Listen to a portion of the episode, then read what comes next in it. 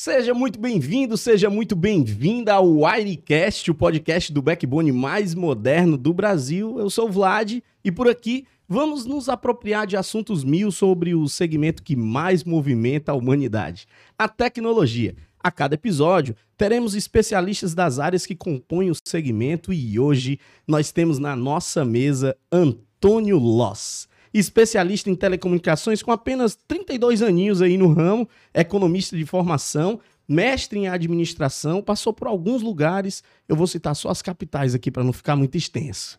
Porto Alegre, Florianópolis, Goiânia, Manaus, São Paulo, Porto Alegre de novo, Recife, Goiânia novamente, São Paulo mais uma vez, Brasília, voltou para São Paulo só para não perder o costume e agora está aqui em Fortaleza. Mas fora essa ruma de viagem, essa ruma de canto bom, que Loz andou visitando. Hoje ele é diretor de estratégia e transformação na Wirilink. Loz, conta um pouquinho para nós quem é o Loz pelo Loz. Que legal, que legal. Ouvir essa trajetória me faz lembrar muita coisa. E o Loz é um apaixonado hoje por Fortaleza, né? Nessa cidade que me recebeu e me acolheu com tanto carinho e é também um centro nervoso de telecomunicações no Brasil. Então, o, o Loz, além de, dessas passagens todas, é um, é, é um apaixonado por cachorro, é um apaixonado pela família. Quais, é... quais, quais as raças que você cria aí? Rapaz, deixa eu te falar que eles não têm raça. É Essa mesmo, é a parte boa. Você rapaz. cria cachorro. Quantos são? Cinco. Mentira.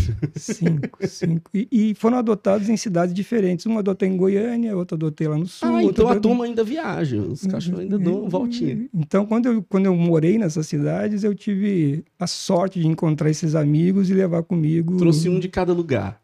Quase, quase todos de algum lugar. Até porque se fosse um de cada lugar, tinha que morar num canil, assim. É, tinha... Ia ser bem maior a família. É verdade. Muito... São cinco cachorros. Cinco, cinco cachorrinhos. Cinco. Legal. E aí, fora os cachorros, o que é que tem mais? Não, eu tenho uma posada também e, isso, e, e toco ukulele. E, e, essa é uma das coisas bacanas, sabe? E ainda porque, tem tempo para fazer essas coisas. Porque essas coisas hoje com a internet, você consegue aprender, estudar, fazer por conta própria muita coisa o que antigamente você teria que dedicar um tempo especial. Então, eu, eu sou, além de um admirador, um, alguém que promove a internet, eu sou um grande usuário Sim. dessa tecnologia. Eu, eu também aprendi a tocar o ukulele na internet. Eu aprendi os acordes, negocinho, tudo lá. Eu toco violão, toco bem ruim violão. O ukulele é até melhor de tocar, assim, porque os acordes são relativamente mais simples. E eu aprendi também na internet. Fui lá, visitei, conheci um pouquinho, aprendi a tocar. Eu, eu me pergunto o que que faz um ser humano que viajou tantos lugares assim encontrar um lugar que ele é capaz de dizer assim, o que que o que conta pra gente um pouquinho do Loz pelo Loz, você dizer, rapaz, hoje eu sou um caba de Fortaleza, eu gosto desse lugar. O que, por que Fortaleza diante de tantos lugares assim? Eu tive a oportunidade de conhecer a história da Warilink, que é uma história de muito empreendedorismo, e junto com essa história conhecer Fortaleza conhecer as pessoas aqui do Ceará. E eu sinto uma autenticidade na bondade das pessoas aqui, uma autenticidade na forma de receber. E eu posso te dizer que nesse um ano estando aqui, eu tenho sido recebido em todos os lugares, assim, com uma cortesia, com uma, uma coisa original que me fez entender que isso é próprio do cearense. É, a gente costuma dizer que a gente tem uma característica de hospitalidade muito curiosa do lado de cá. A gente não pode ver duas pessoas conversando que a gente já chega perguntando o que é. Tipo assim, a gente tem essa curiosidade, esse carinho, essa coisa. A hospitalidade, eu diria que é uma das bandeiras do Ceará, né? Você sentiu isso? É, é demais, é isso? demais, demais. E, e é bacana porque, assim, nós estamos vivendo um mundo onde as relações humanas às vezes se perdem com excesso de contatos digitais. E quando você tem a oportunidade de conversar com as pessoas, passar no mercado, ir na feira, ir pelo centro e ver aquele. E você pede uma informação, não é uma pessoa que te dá, não, são turma, duas ou três. A gosta, né? né? Não, meu amigo, é melhor por aqui, é melhor por ali, você acha lá, você vai por aqui. Então, isso, isso me deixou apaixonado, além da beleza natural toda, além de todas as características culturais. Apesar, Loz, da gente ter uma marca, como você passou por várias outras cidades, é capaz até de você é, ter uma visão um pouco mais ampla sobre isso. Mas a gente tem uma marca de que nós não somos bons prestadores de serviço, o cearense propriamente dito. É como se a gente é, é, tivesse essa verve mais hospitaleira, de forma natural, de forma orgânica, mas quando a gente vai para o ponto de vista profissional, a gente não é bom de prestação de serviço. Essa é a tua impressão também? Não, não. Aqui eu, o que eu tenho sentido assim é que a prestação de serviço em todos os locais que eu até hoje necessitei, eu fui muito bem atendido e posso fazer comparação com todas as capitais que eu passei. Né? Tem, são capitais que eu vivi que são centros de serviços, né? centros de serviço para o Brasil. E eu não senti nenhum momento aqui em Fortaleza essa carência. Acho que eu, quem, tá, quem vem de fora pode, eu posso dizer isso comparando e dizendo assim, olha, não sinto essa carência. Se talvez tenha alguma coisa, algum sentimento de dentro, não, também nunca ouvi. Isso é um feedback importante, porque eu, eu diria que como nós, às vezes imersos na própria cultura, né, a gente acaba não não tendo o olhar de alguém que já viveu outras culturas. A gente tem uma expectativa e como a expectativa não é atendida à altura, porque é o hospitaleiro sendo atendido por outro hospitaleiro, ele tem uma expectativa de, de hospitalidade muito maior, né? De atendimento muito mais afetivo, muito mais. E eu acho que essa é uma das coisas que a gente vive com muita força.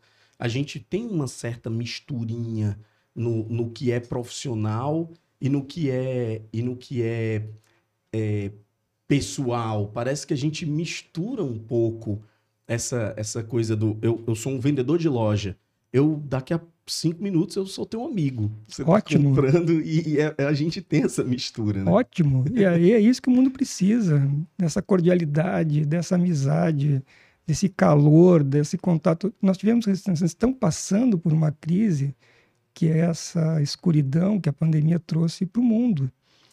Né? Não, nós não podemos esquecer disso. E por conta disso, inclusive essa cortesia, esse abraço, esse aperto de mão, esse contato, ele ficou escondido atrás das máscaras. E continua escondido e vai ficar por algum tempo ainda. Então, veja que eu estou fazendo um elogio à Fortaleza num momento onde é muito do Não que a gente podia... ver o sorriso, né? Exatamente, né? ficou escondido. Imagina quando tudo isso acabar finalmente e a gente poder ter mais ainda aberto esse sorriso, essa luz que vem do sorriso das pessoas. É, essa coisa, você falou de escuridão, falou de luz, e isso faz parte do teu discurso em todos os lugares que eu já te ouvi falar.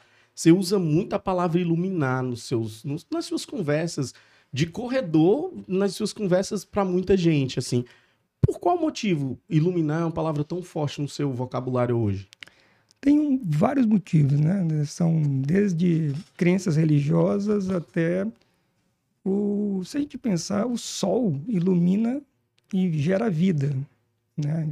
Iluminar, uma das traduções de iluminar é tornar mais claro, é tornar mais fácil de ser entendido. Então eu estava usando o exemplo agora há pouco conversando contigo aqui, se a gente apagar a luz dessa sala, eu já não consegui enxergar as coisas, talvez eu tropece em outras, talvez eu pegue alguma coisa que eu não devia tocar. Por quê? Porque vem a escuridão. Iluminar é deixar tudo fácil de ser entendido. Então, quando a gente fala iluminar o Brasil, é deixar mais fácil ser entendido, fazer com que as pessoas tenham acesso à comunicação, a conhecimentos e tenham essa atenção para esse detalhe que está acontecendo no mundo, que é essa revolução que a fibra ótica que usa luz também tem levado para casa das pessoas. Sim, o, o, evangelho, falando de, falando de cristianismo, né, é, aponta muito essa coisa de, do, do, cristão ser alguém que ilumina os lugares. Ele até usa um, um, um, uma analogia interessante que ele fala sobre o lampião, né? Você não coloca um lampião debaixo da cama, porque o que ele vai iluminar acaba não tendo uso, não tendo serventia. Quando você fala sobre a fibra ótica, essa coisa toda, hoje você traduziria que é a, a revolução para essa tal educação, para essa tal é, clareza sobre todas as coisas que a internet oferece, porque ela traz velocidade, ela traz. O que, que ela traz além dessa. Deixa eu, deixa eu tal, talvez. Como você, quando você fala sobre é, é, traduzir o que é a palavra iluminar, né, o significado de iluminar, eu me pergunto se internet e educação tem alguma coisa a ver? Se rima essas palavras em internet, educação? Pode talvez foneticamente não rimar, mas tem tudo a ver com a revolução que nós vamos viver nesse século. Porque quando a gente fala em educar, educar é levar para fora. Uma das traduções de educar é levar para fora, tirar o lugar comum. Quando eu falo iluminar, é deixar as coisas mais fáceis entendidas. A gente sabe que um povo mais educado é um povo que toma melhores escolhas. Pessoas mais educadas tomam melhores escolhas. Rima completamente porque se a gente imaginar um país continental como o Brasil, com 5.571 municípios, de norte a sul, com várias culturas diferentes, umas super povoadas, outras nada povoadas, como é que a gente faz a informação chegar em todos os lugares? E quando eu falo informação, eu falo essa que nós comentamos agora no começo. Como é que eu faço alguém ter acesso ao YouTube?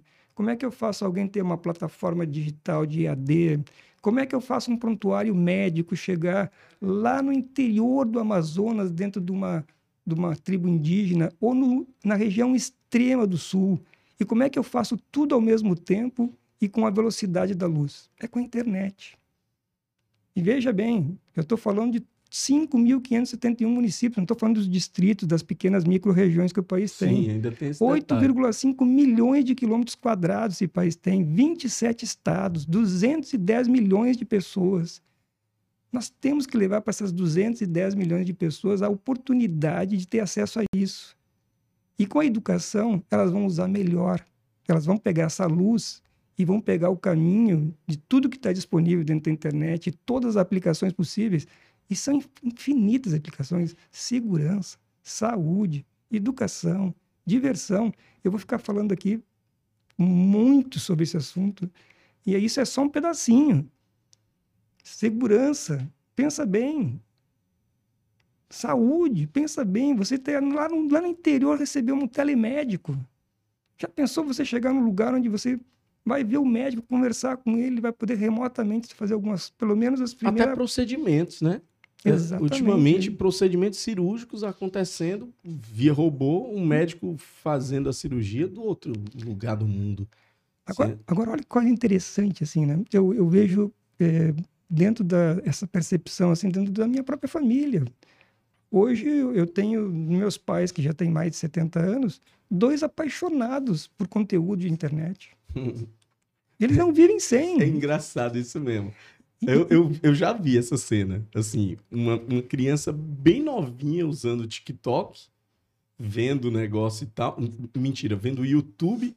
E uma senhora bem mais velha assistindo TikTok. Assim, eu, caramba, velho, esse, esse público consome isso, né? Parece que essa coisa torna até. É, é, além de popular, obviamente, né, mas torna mais democrática a educação. Né? Parece que as pessoas se apropriam de assuntos que não são os assuntos delas, do dia a dia, mas acabam meio que fazendo parte do dia a dia delas. E não tem como você hoje. É, se você fizer uma pergunta, se a gente discutir uma palavra agora, só um pouquinho, deixa eu dar um Google aqui. É, é mesmo. Entendeu? É assim mesmo. Então a verdade fica cada vez mais exposta também com isso tudo. Ou seja, fica mais fácil ser entendido. Por isso iluminar.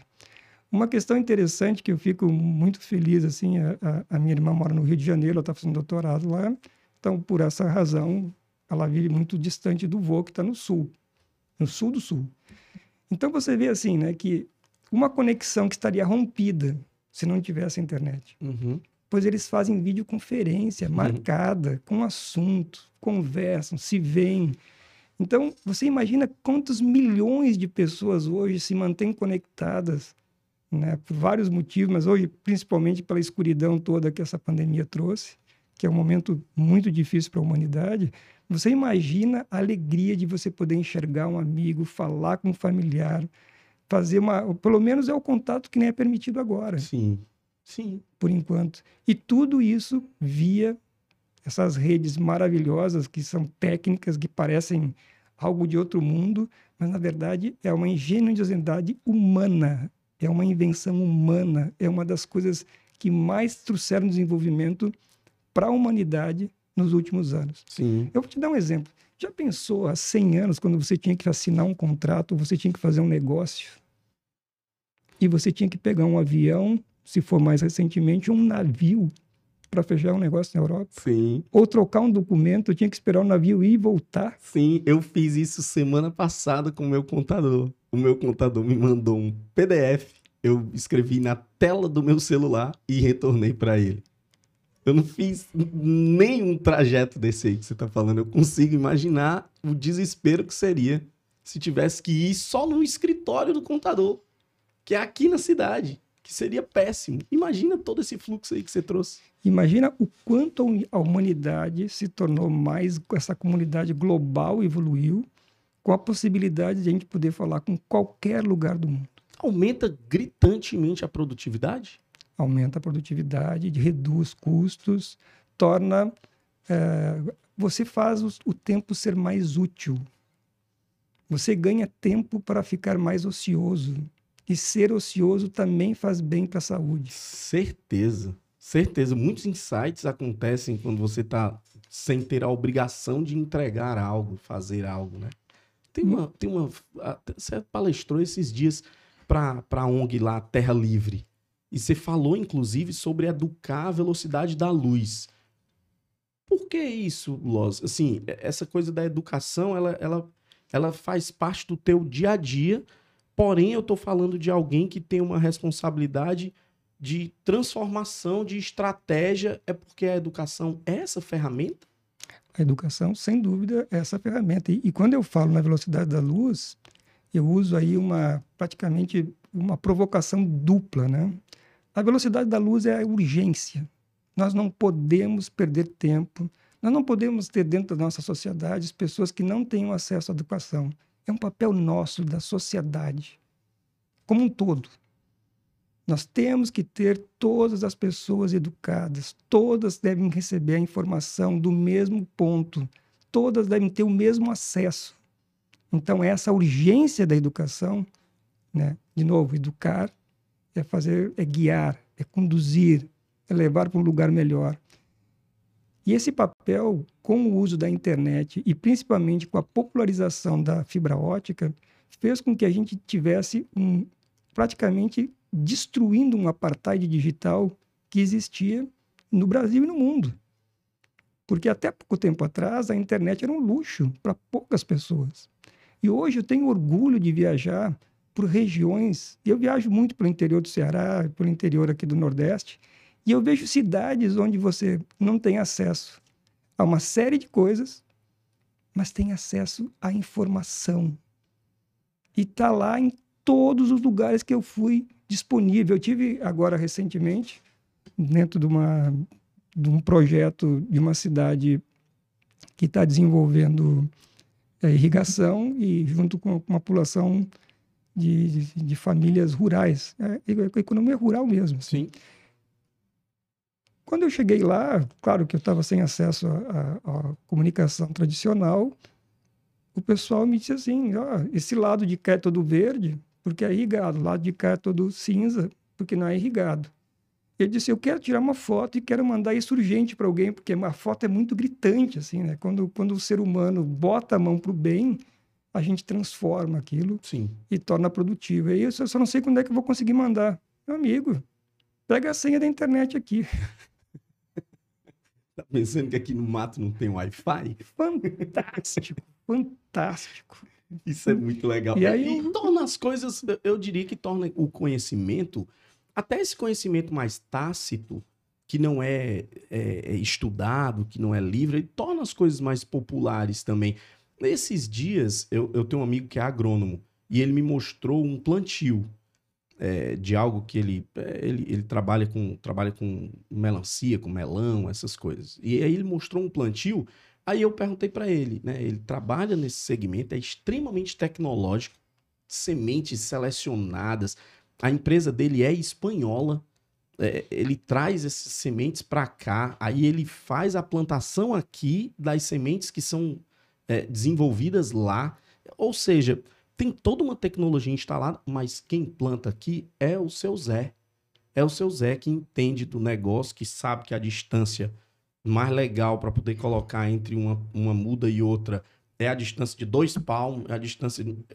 Tem um negócio que é tácito que a internet ela tornou também valiosa. Porque antigamente a gente só valorizava o cientista, o cara que tinha um super saber, que era um, um reconhecido no mundo inteiro, porque ele ia para a TV, ele ia para uma mídia que era muito mais restrita, por incrível que pareça, né? Porque a gente conhecia antigamente como TV, como mídia de massa, né? E hoje, se a gente for olhar, não tem nada mais mídia de massa do que a internet. Torna, parece que torna até o povo mais igual, não torna, Loss? Torna, torna. E nós temos que imaginar o seguinte: tente pesquisar, encontrar alguma coisa tente não encontrar alguma coisa na internet. Tente não encontrar é, é difícil. É, tente não encontrar. É difícil. É difícil. Então, é, eu acho que isso é fabuloso.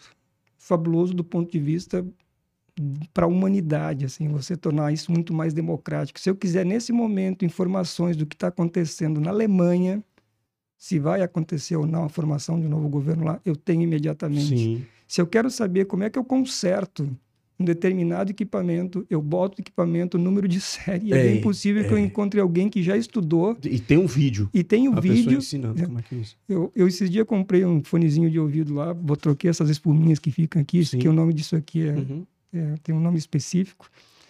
Eu queria trocar a espuminha. Aí entrei lá como trocar a espuminha do fone de ouvido, porque eu não encontrei nada como tirar lá, né?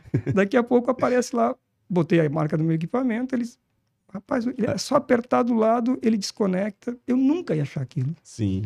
Em cinco minutos. eu só vi, foi o tempo de ver o vídeo. É, é isso que você considera o apartheid digital?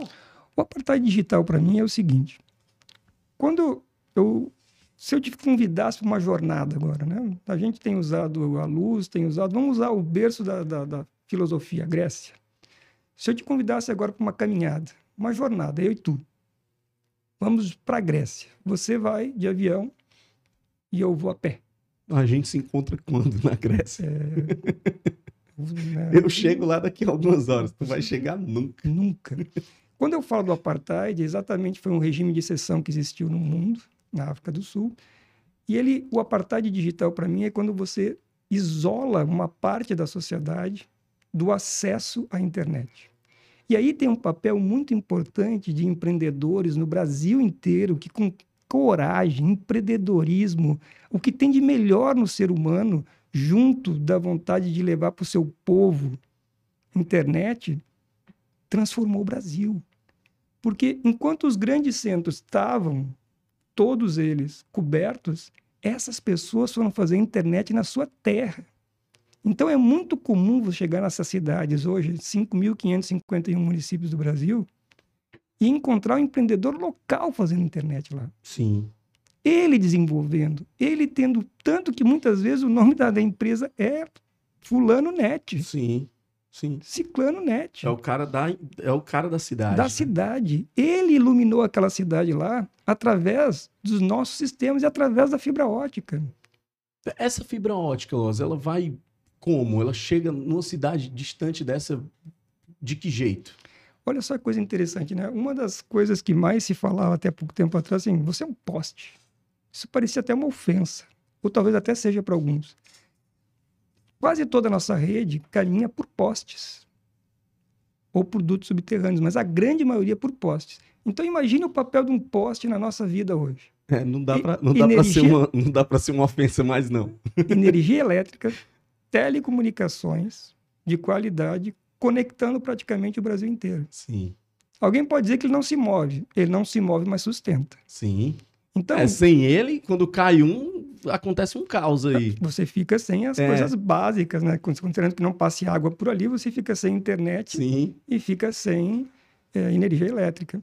Então, praticamente as nossas redes hoje, ela é um composto de redes que são colocadas. Quando você caminhar pela rua e olhar para cima, você vai ver uma composição de parte elétrica e parte de telecomunicações.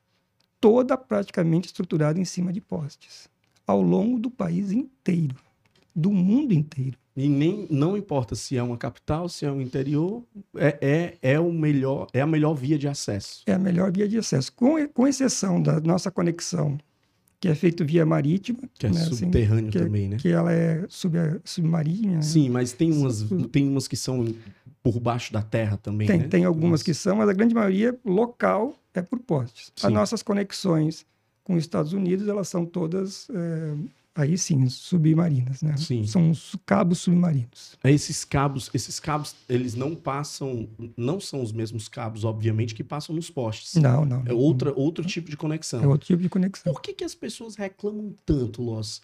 É, é- eu sei que a gente, quando a gente se acostuma com algo, a nossa tendência natural é acreditar que aquele algo não vai acabar nunca mais. É tipo assim, eu acostumei a acordar de manhã e ter um copo de água do meu lado. Assim, se um dia eu acordar e não tiver o copo de água do meu lado, eu já considero que o dia vai ser difícil, vai ser ruim, porque eu tô sem aquele copo. Sendo que é uma- um negócio até relativamente pequeno. A internet se tornou tão vital na- nas relações, no dia a dia, no cotidiano, que as pessoas, num, num, num piscar de olhos de algo que possa acontecer na internet, já tem uma queixa gigantesca de internet. Mas não importa é, é, é, a conexão. Não é se o Wi-Fi estiver ruim, se a rede metálica estiver ruim, se o 4G estiver ruim. É qualquer tipo de conexão quebrada cria esse, esse, esse caos no final das contas. Por que, que o povo reclama desse tipo de, de interrupção do serviço?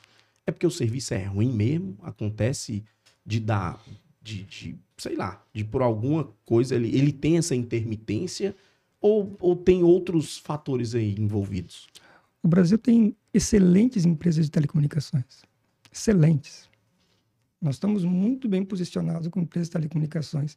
E temos também, no serviço que é realizado fora das grandes capitais, empreendedores que vêm fazendo serviços fantásticos no sentido de prover qualidade.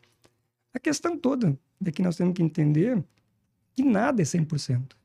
A gente nunca vai conseguir ter 100%. A gente trabalha com praticamente três noves, né? 99.9, 99.8 de qualidade. Quase todos os sistemas do mundo hoje trabalham em telecomunicações assim. Agora você imagina que nós temos que pensar aquilo que é meio e aquilo que é fim. Então, antigamente, esse mesmo copo d'água que tu citaste aqui, se nós vivêssemos algum tempo, alguns, alguma, um século atrás, é bem possível que você, para tomar esse copo d'água, você teria que descer um poço, um- pegar um poço, Sim. ter um balde, trazer. Talvez você gastaria mais tempo como meio tentando buscar isso Sim. do que tomando tua água. Uhum. Quando você tem acesso a alguma coisa que facilita demais a sua vida, como a internet ou como a eletricidade, que é outra engenhosidade humana, você começa a ter as coisas funcionando para você e o seu tempo mais disponível para fazer outras coisas. né? Então, eu, eu estou assistindo a minha aula ou estou fazendo o meu trabalho remotamente sem precisar me deslocar, sem precisar pegar o carro, sem sair de casa, sem sair do escritório e de repente ela falha. O sentimento de perda é enorme, Uhum. enorme. Uhum. E aí sim, aí você tem uma amplitude que as pessoas podem considerar assim: meu Deus, o mundo acabou. Sim, o serviço não presta. Ou- e na verdade o que nós temos é um sistema de telecomunicações muito robusto no Brasil. Me traz até a, a lembrança aqui, nosso primeiro papo sobre serviço no, do cearense, do fortalezense, né? É, eu já ouvi vários relatos de pessoas que dizem que não gostam do serviço porque o serviço ele não é profissional, né? Ele é mais ele é mais intimista. Você já trouxe o, o relato do tipo isso é que torna o serviço mais interessante.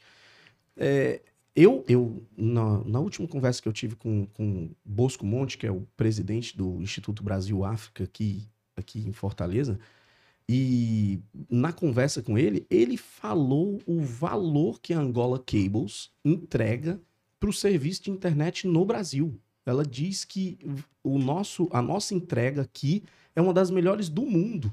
Eu digo, caramba, a gente é muito insatisfeito com as coisas que a gente tem mesmo. Porque a gente escuta muita gente falando mal. Né? É, é muito comum as pessoas reclamarem do uso da internet. E querendo ou não, você também está à mercê na sua atividade, você está à mercê desse achismo das pessoas, né? Ou, ou dessa, dessa constatação das pessoas, mas também há outros serviços que você também distribui internet aí que vem de vários lugares do mundo, né? Exatamente. E imagina que nós temos milhares e milhares de quilômetros de rede em cima de postes, passando por dentro de canavial, passando por beira de estrada, passando Um no centro da cidade. Bagunçou. pode ter um incêndio, pode ter um rompimento, pode ter um acidente, pode ter uma queda, e são milhares e milhares e milhares de pontos onde isso pode acontecer. E veja que a, a, a normalidade é você ter o serviço funcionando. Né? É, muito, é muito mais fácil a gente ter o serviço funcionando do que fora. Agora, eu não, tô, eu não sou contra o inconformismo, não. Eu acho que essa, o, inconformismo, Melhor, né? o inconformismo nos leva a um nível de excelência acima. Porque se eu puder entregar mais qualidade em função desse inconformismo, a gente vai indo atrás. Uhum. Se conformar com alguma coisa é ficar no formato. Uhum. Uhum. Então, quando as pessoas reclamam, eu também não acho ruim, não. Porque é também a obrigação de quem se propõe a fazer isso para a sociedade, cada vez fazer melhor.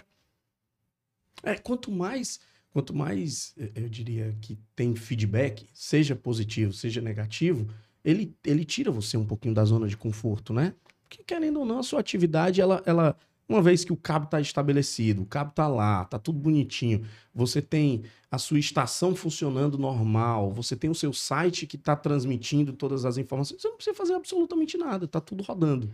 Né? É, é, assim que... seria muito tranquilo. É, é, e, e, é isso que as pessoas podem até pensar, mas é um sistema complexo, Sim. 24 por 7, funcionando com energia elétrica ligado 24 que tá submetido a essas, essas intempéries que você acabou de falar. É um fogo, é um vento, é, é um animal. É um alagamento. Uma infinidade de coisas. No final das contas, você está muito suscetível a essas situações, né? E veja que normalmente o sistema funciona.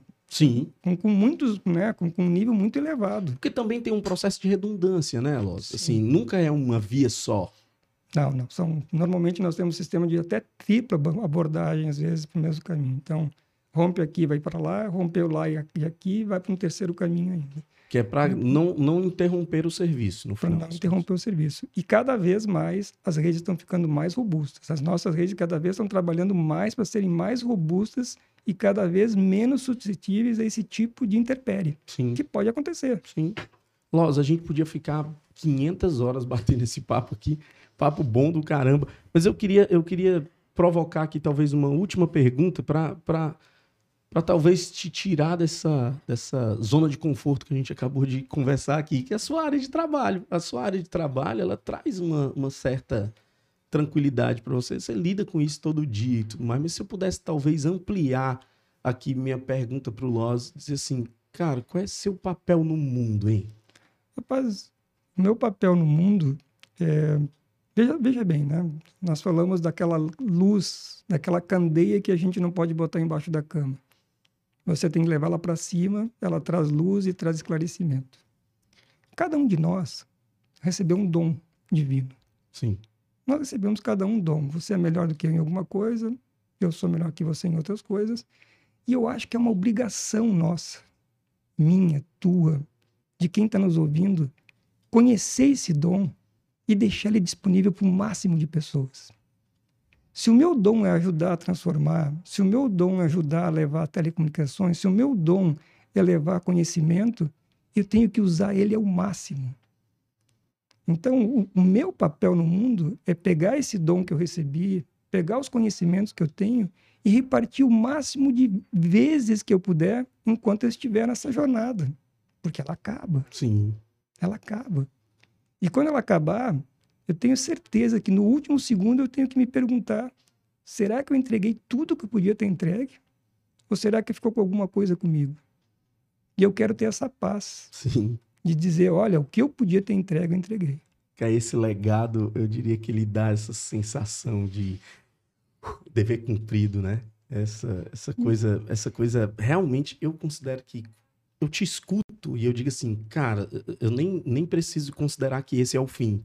Mas até aqui você tem entregue isso, velho. Todas as nossas conversas, todos os momentos que a gente teve junto, você foi sempre muito eu diria que a palavra cortês nem combina com você. É porque não, é cordialidade, é verdade. Parece que você vibra com esse negócio, assim. Quando você conversa, você... Eu lembro a, o primeiro contato que nós tivemos, primeiro, segundo contato que nós tivemos, ah, logo quando você chegou em Fortaleza, eu te mostrei um vídeo Aí você olhou e disse: caramba, velho, a gente é esse tipo de, de imagem que a gente quer. Esse, eu digo, meu Deus, quanta, quanta emoção envolvida num negócio que pra gente às vezes vira até meio commodity, assim, é uma coisa que eu trabalho com isso, eu trabalho com marketing todo dia. Então, ver uma, uma, uma imagem, um, ouvir um som, é, enfim, para mim, às vezes, acaba não tendo a emoção que você me trouxe naquele dia. Assim, e isso me, me, me dá uma certeza. O seu legado de transformação do mundo, bicho, você já vive. Isso é, eu diria que isso é um dever cumprido gigantesco, assim. E eu espero poder continuar contribuindo. Eu, eu, a minha proposta é entregar tudo o que eu puder. Eu vou te dar um exemplo. Recentemente nós fomos fazer instalação numa casa e numa região é, bem distante aqui de, de Fortaleza. E terminando a instalação, o senhor da casa disse: Não, eu não tenho televisão. Aqui a gente só usa celular, eu e minha esposa. E aí eu disse: Mas então, o senhor quer testar no celular como é que ficou a velocidade? Aí ele colocou lá no medidor de velocidade e deu 250 mega. e ele disse: Meu amigo, eu vou poder assistir todas as coisas que eu quero, não sei o que lá. Você se incomoda de a gente poder comemorar isso? Eu disse, meu, será um grande prazer. Né? Uma pessoa muito querida, assim. Traz uma Coca-Cola e três copos aqui. Rapaz, a felicidade, sabe, de poder ter acesso àquilo e a gente ter entregue aquilo, entendeu? Estar lá entregando. Você fez aquilo chegar lá. É muito legal. Você fez. É uma sensação gostosa. Nós fizemos. É, isso é muito. E mais milhares de profissionais envolvidos nisso. Então, lá o apartheid digital, naquele momento, acendeu uma luz. Uhum, uhum. Ou seja, uma partezinha do meu trabalho, do teu, do nosso, foi entregue para aquela pessoa. Chegou, chegou lá, né? Ela está incluída digitalmente. Isso é muito legal. É, cara, bom demais. Que papo bom. que papo bom. Eu confesso que toda vida que eu converso contigo, eu, eu fico. Eu tenho, eu tenho novos insights. Isso é muito, é, é muito a tua cara, né? Por isso que ilumina eu diria, né? Os nossos papos, ele, ele, ele traz essa coisa de iluminar. Eu espero fortemente que você que nos escuta esteja vivenciando essa coisa de perceber o quanto que você viver um, como um ser humano comum, do que se importa com o outro e entrega um serviço gigantesco, como da Wirelink, como a internet como um todo, isso, isso acaba trazendo essa sensação de realização, de puxa vida, a vida agora tem outro sentido. Eu diria que esse é, esse é o legado, cara. E, e para mim, Loss, você entrega isso com tanta verdade que eu, eu, eu sempre curto os nossos papos e eu gostaria que o próximo papo da gente acontecesse dentro do Fusca. Queria dar uma volta nele. Ah, mas vai ser um. Tu vai adorar. Um Fusca 68, conservadíssimo. Me criei ali dentro. Foi do meu pai a vida inteira. E aquilo ali é a nossa história, né? Então, ele está conservado. Eu só tenho ele como carro, para te ver. É mesmo? Só é, tenho é ele como carro. carro. É o meu carro. Você anda nele? Eu ando nele. Aqui em Fortaleza? Não, ele está no sul. Ele está guardadinho. Está guardado, está lá, faz parte da pousada.